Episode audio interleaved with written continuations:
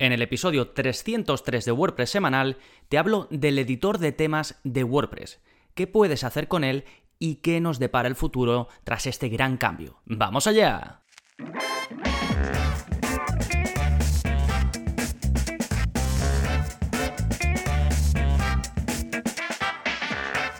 Hola, hola, soy Gonzalo de gonzalonavarro.es y bienvenidos a WordPress Semanal, el podcast en el que aprendes WordPress de principio a fin, porque ya lo sabes, no hay mejor inversión que la de aprender a crear y gestionar tu propia web con WordPress. Y hoy vamos a hablar de un tema que ahora mismo está de actualidad en el momento en el que grabo este episodio, pero que quiero que te sirva en cualquier momento que lo escuches, porque estamos hablando del editor del tema de WordPress, Site Editor en inglés, y que si bien está apareciendo ahora, es el futuro cercano. Así que aquí lo vamos a poder definir bien. Voy a hablar de, qué es exactamente, sus características y el futuro a lo que nos lleva a grandes rasgos, ¿no? Así, si lo estás escuchando dentro de un tiempo, pues puedes comparar lo que yo pensaba con tu momento presente, ¿no? Bueno, en un momentito vamos a hablar de todo esto, pero antes, como siempre, novedades. ¿Qué está pasando en gonzalonavarro.es esta semana? Pues tenemos em, una novedad en cuanto a los cursos y es la renovación del curso de WordPress básico, que ya sabéis que es gratuito siempre lo ha sido en los seis años Mm, que, llevamos con, con, la plataforma y con el podcast, y siempre lo será, ¿de acuerdo? Es un curso que voy renovando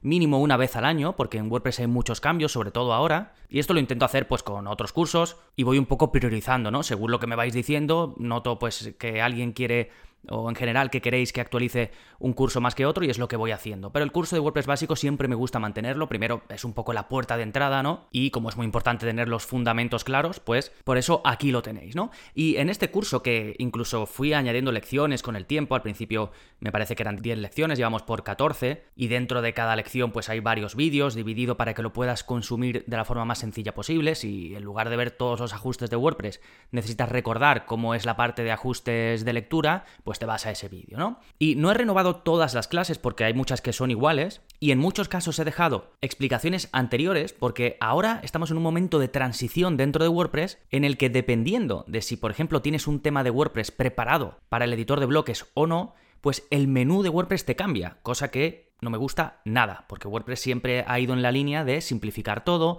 poner Em, la menor cantidad de funcionalidades posibles y estamos entrando en una deriva de, demasiadas cosas y demasiadas diferencias. Pero bueno, al final vamos a dejarnos llevar eh, por la corriente porque no queda otra. Al final va a ser la tendencia. Al principio todo el mundo criticaba el editor de Gutenberg, ya lo usa cada vez más gente y un poco esta es la idea, ¿no? Pero bueno, en el curso tenéis renovadas las clases que necesitaban renovación y tenéis extendidas las clases que eh, necesitaban, pues eso, una extensión, ¿no? Y como principales novedades, vais a tener explicado en vídeo de lo que vamos a hablar a lo largo de este episodio, que es el editor de temas. Además he mejorado, desde mi punto de vista, la primera clase en la que en lugar de adentrarme directamente a contratar hosting, dominio e instalar WordPress, primero doy un poco de contexto y resuelvo dudas que yo noto que me llegan de algunos de vosotros, algunos alumnos, cuando empiezan el curso de WordPress básico. Así que esto de renovar eh, los cursos también me sirve para ir mejorando, ir añadiendo o resolviendo dudas o problemillas con los que os encontráis. Sí, bueno, no me extiendo más, tenéis curso de WordPress básico renovado, gratuito, y tenéis el enlace en las notas de este episodio, ya sabéis, para ir a las notas, donde están los enlaces, donde está el esquema del programa, gonzalonavarro.es barra 303. Siempre poniendo el número del episodio, gonzalonavarro.es barra el número del episodio, vais a las notas completas y los enlaces. Bien, más novedades en cuanto a contenidos. Tenéis nuevo vídeo de la zona código, ya sabéis, ahí os enseño a modificar el funcionamiento y el aspecto de vuestras webs con WordPress sin usar plugins y sin que sepáis desarrollo ni programación. Veis el vídeo, copiáis el código que os dejo y lo pegáis tal y como os muestro. En este caso se trata del vídeo 253 y en él te enseño a si tienes una tienda online con WooCommerce, te enseño a mostrar solo la recogida local y el envío gratuito a partir de cierta cantidad. ¿Por qué he sacado este vídeo? Porque en el anterior vídeo de la zona código lo que hice es enseñaros a mostrar el envío gratuito a partir de cierta, de cierta cantidad y que el resto de formas de envío que tú tienes disponibles para tus clientes desaparecieran. Pero claro, tiene sentido que desaparezcan la que hay que pagar, pero si tú tienes, por ejemplo, recogida local, que mucha gente lo tiene, pues también te desaparecía. En este caso te enseño a modificar un poquito ese código que ya digo es copiar y pegar para que la recogida local también esté disponible cuando se llega a esa cierta cantidad en el que el envío, si la persona elige que se lo envíes a su casa, sea gratuito. ¿Sí? De nuevo, todo en la parte de enlaces. Fantástico. Esto en cuanto a las novedades, vamos ahora con el plugin de la semana que se llama F4 Total Stock Value for WooCommerce. El nombre no hay por dónde cogerlo, pero lo que hace es una cosa muy específica y es añadirte, este plugin lo descubrí porque me lo preguntó un suscriptor, ¿eh? ya sabéis que los suscriptores en gonzalonavarro.es, además de los cursos, eh, la zona código, las descargas, pues tenéis soporte para las dudas que os vayan surgiendo o para las cosas que vayáis necesitando. Y este suscriptor, eh, que me perdone que no me acuerdo ahora mismo del nombre, necesitaba que en los informes que genera WooCommerce apareciese la información de el total de stock que quedaba y el valor de ese stock. Y aquí tienes un plugin que lo hace. Sí, es muy específico, pero está activo en más de 700 webs con WordPress, así que es un plugin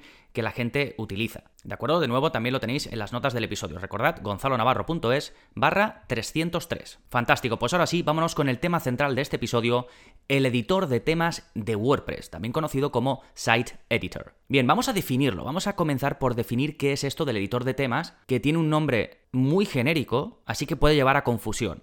Bien, esto básicamente es un editor global del diseño de tu tema de WordPress, del diseño de tu theme. Ahora mismo solo está accesible si usas un tema basado en bloques. Bueno, ahora mismo yo entiendo que en el futuro, porque si no tienes un tema basado en bloques, esto es, en bloques del editor de Gutenberg, no que uses Gutenberg en tu web, sino que el tema permita que su diseño estructural se pueda retocar o se pueda hacer con bloques del editor de Gutenberg. ¿De acuerdo? Son especiales, tienen que estar desarrollados para esto. ¿Sí? Entonces, si tú tienes este tema que está a partir de la versión 5.9 de WordPress, me refiero a esta característica del, editor de temas, pues puedes hacer básicamente dos cosas. Ahora nos vamos a adentrar en todo, en todo ello un poco más pero es elegir los estilos globales de tu web, algo así como lo que harías con un constructor visual tipo Elementor, Divi, etc., y diseñar la estructura de tu tema, algo así también a lo que harías con constructores visuales. Fíjate un poco la línea que está siguiendo WordPress, em, más que nada por intentar competir con soluciones como Wix, Squarespace, etc. Aunque ya sabemos que la fortaleza de WordPress es que no dependes de otras empresas. WordPress te lo descargas tú, lo instalas en tu propio servidor, en tu propio hosting, y es tuyo, es tu web y haces con ello lo que quieras. En Wix estás en Wix, y en Squarespace estás en Squarespace, incluso en WordPress.com estás en WordPress.com. ¿De acuerdo? La fortaleza de WordPress va más por ahí y no tanto por lo que te permite hacer que también, ¿no? Bien, vamos a hablar en detalle de esto que te he dicho que incluye el editor de temas, que básicamente son los estilos generales por un lado y el diseño estructural de tu web por otro. Vamos a centrarnos primero en los estilos. Bien, para llegar a estas funcionalidades, lo que ocurre desde la parte de administración es que tienes un menú que se llama editor y que está dentro del menú apariencia de WordPress. Vas a apariencia, te, te pone editor, le das y apareces en la edición del sitio. Y aquí una de las características fundamentales es la parte de estilos. ¿Qué puedes definir aquí? Pues lo que generalmente conocemos como estilos cuando vamos a diseñar una web. La tipografía, puedes editar eh, qué tipografía es, tanto para los párrafos, eh, los textos generales, como los títulos, como los enlaces, a nivel bastante básico, pero lo fundamental. Por otro lado, puedes definir o escoger los colores generales de tu web con una particularidad que muchísimos usuarios de WordPress han buscado siempre y que se podía solucionar antes con plugins, pero que ahora viene establecido, y es crear tu propia paleta de colores. Aquí seleccionas los colores que quieras, puedes elegir con un color picker, es decir, con, una eh, pantalla donde, donde eliges el color, digamos, manualmente, a ojo, o poner el código de color exacto y guardar esa paleta de colores. De modo que, cuando tú estés editando cualquier página de tu web y vayas a usar un bloque del editor que permita modificar colores, puedas acceder directamente a tu paleta de colores, que aunque parece increíble, esto no venía antes en WordPress, no existía. Salvo que lo añadieses con una extensión. En WordPress digo antes, ¿eh? si no recuerdo mal, en, alguna versión anterior ya lo introdujeron, pero aquí digamos que lo tenemos em, a nivel global y ya implementado dentro del editor de temas, ¿no? Y aquí en colores, pues eso, además de elegir tu paleta, puedes definir, por ejemplo, los colores de los textos, de los títulos y también de los enlaces. Y luego dentro de los estilos globales, tienes una parte de diseño que de momento lo, que, lo único que te permite definir es el padding de tu web. ¿Qué es el padding? Los espacios de los contenidos con respecto al final de la página, ¿no? Al, al marco o a los límites que están marcados pues, por la ventana de tu navegador web, ¿no? Esto ya digo es a nivel global, ¿eh? a nivel estructural de toda la web. Y otra característica interesante que puedes hacer aquí desde la parte de estilos es personalizar el diseño inicial de todos los bloques o de muchos de ellos. Ya sabes que hay un bloque de botón, por ejemplo, ¿no? cuando estás editando cualquier página, cualquier entrada, puedes añadir un botón.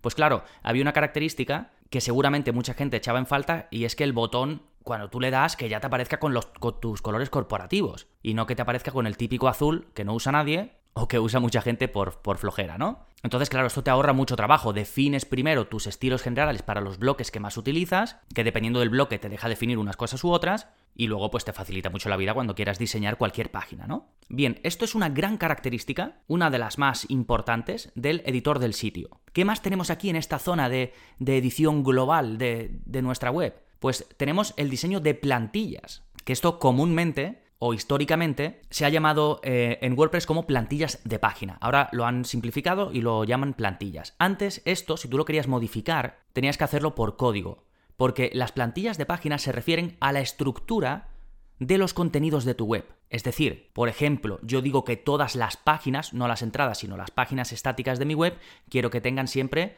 pues arriba la cabecera, en el medio el contenido, que ese contenido tenga un ancho determinado, debajo tengo mm, la zona de comentarios y debajo el footer. Esto que es estructural, que ya no se mete en los contenidos de si tengo un texto, de si tengo una imagen, de si tengo un botón, de si tengo un formulario, sino simplemente la parte estructural es algo que, ya digo, antes en WordPress solo se podía cambiar a través de código o con soluciones que empezaron a salir, como son los page builders, los constructores visuales que ya he mencionado en este episodio, como puede ser Elementor Pro, solo la parte Pro te permite Em, cambiar la estructura, o más adelante Divi, si no recuerdo mal, también sacó esta funcionalidad. Pues WordPress empieza a introducir esto, empieza a, gracias a que sacó el editor de Gutenberg hace ya bastante tiempo, pues te empieza a permitir usarlo para definir la estructura general de tus distintos contenidos. Por ejemplo, la estructura de las páginas por un lado, la estructura de las entradas del blog por otra, la estructura de la home, puedes tener, por ejemplo, una plantilla de página específica para la página de inicio, porque normalmente